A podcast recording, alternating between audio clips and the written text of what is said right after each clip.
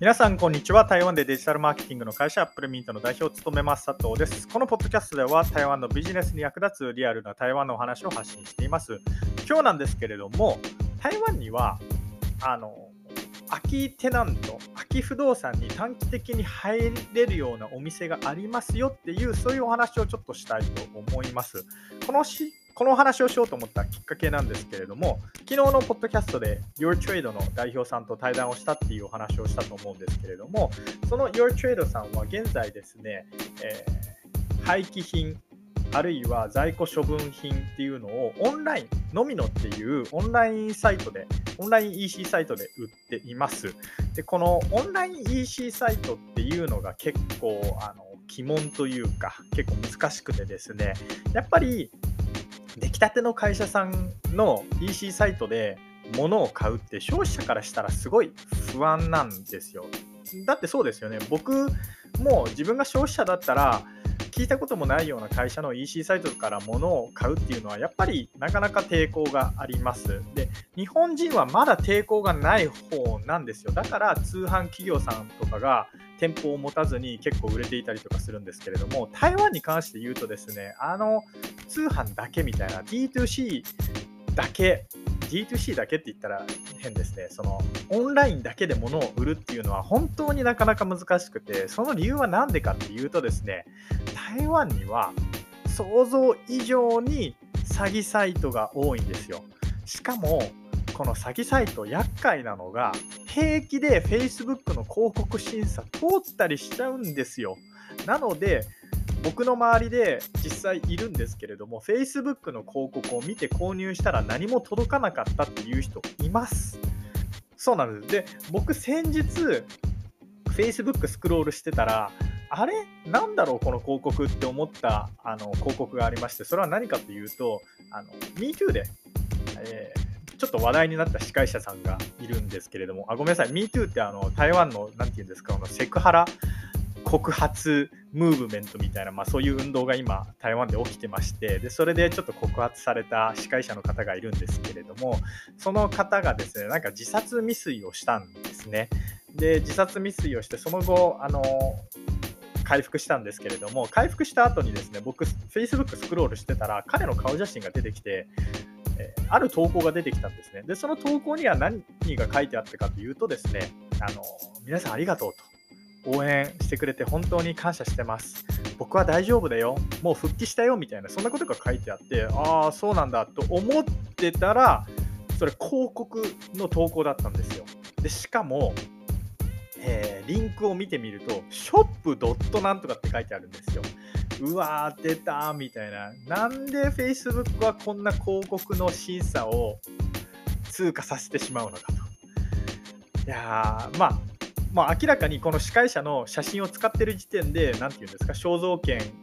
という、なんていうんですか、著作権ですかね、肖像権ですかね、を違反していますし、まあ、このショップサイトはおそらく詐欺サイトなんですけれども、まあ、このようにですね、詐欺サイトって日本人の方が思う以上に台湾人の中では身近にある存在なんです。なので、オンラインだけで売ろうとすると、すごい難しかったりするんですよ。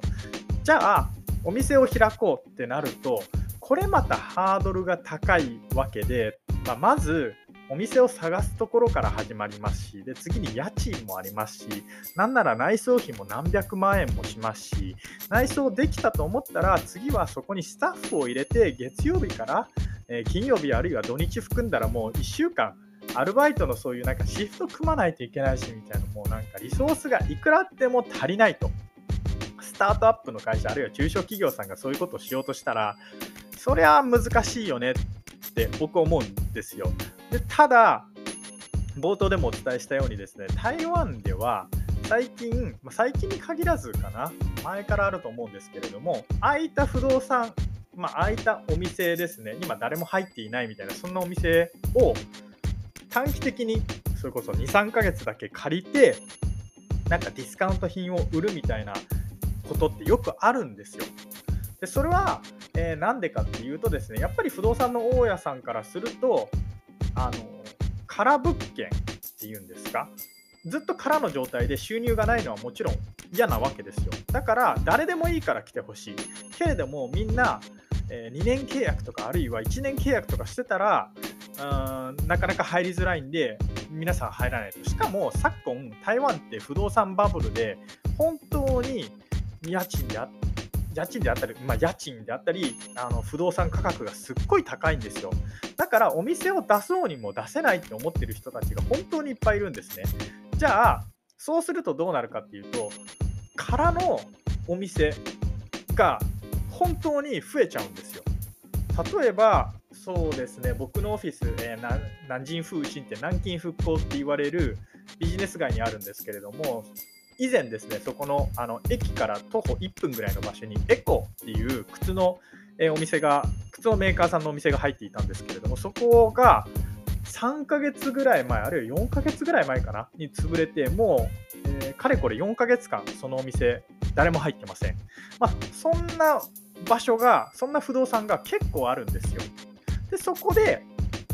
今台湾でまあ話題、流行に乗ってるわけではないんですけれども昔からよくあるのがその短期的にお店を借りて最小限の内装で、まあ、例えば下着とか寝具とかあるいは靴とかを何ですか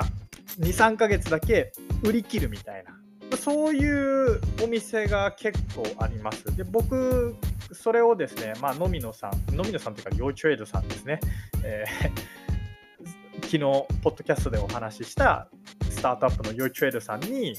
え、お話をしてみたら、代表者の方が、あそんなお店あるんですかみたいなことを、え、聞いたんで、一緒にちょっとその日のうちに見学に行って、あのお見せしました。そしたら、あこれはこれでやってみるのありっすねみたいな、えお話になって、まあ、意外とこういうこと知らない日本人の方っていると思うので今日は、えそのお話をしようと思いました。ということで以上アップルミント代表佐藤からですね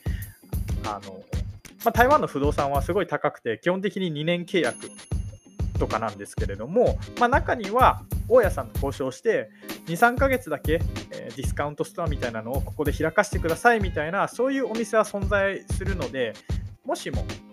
気になる場所で、えー、空物件みたいなのを見かけたらですね、まあ、まずは大家さんにちょっと電話をしてみて、えー、ここでディスカウントストアを2、3ヶ月だけ開いてみたいんだけどいいですかみたいなお話はやってみる価値はあるんじゃないかなというふうに思っています。以上、アップルミント代表佐藤からでした。それではまた。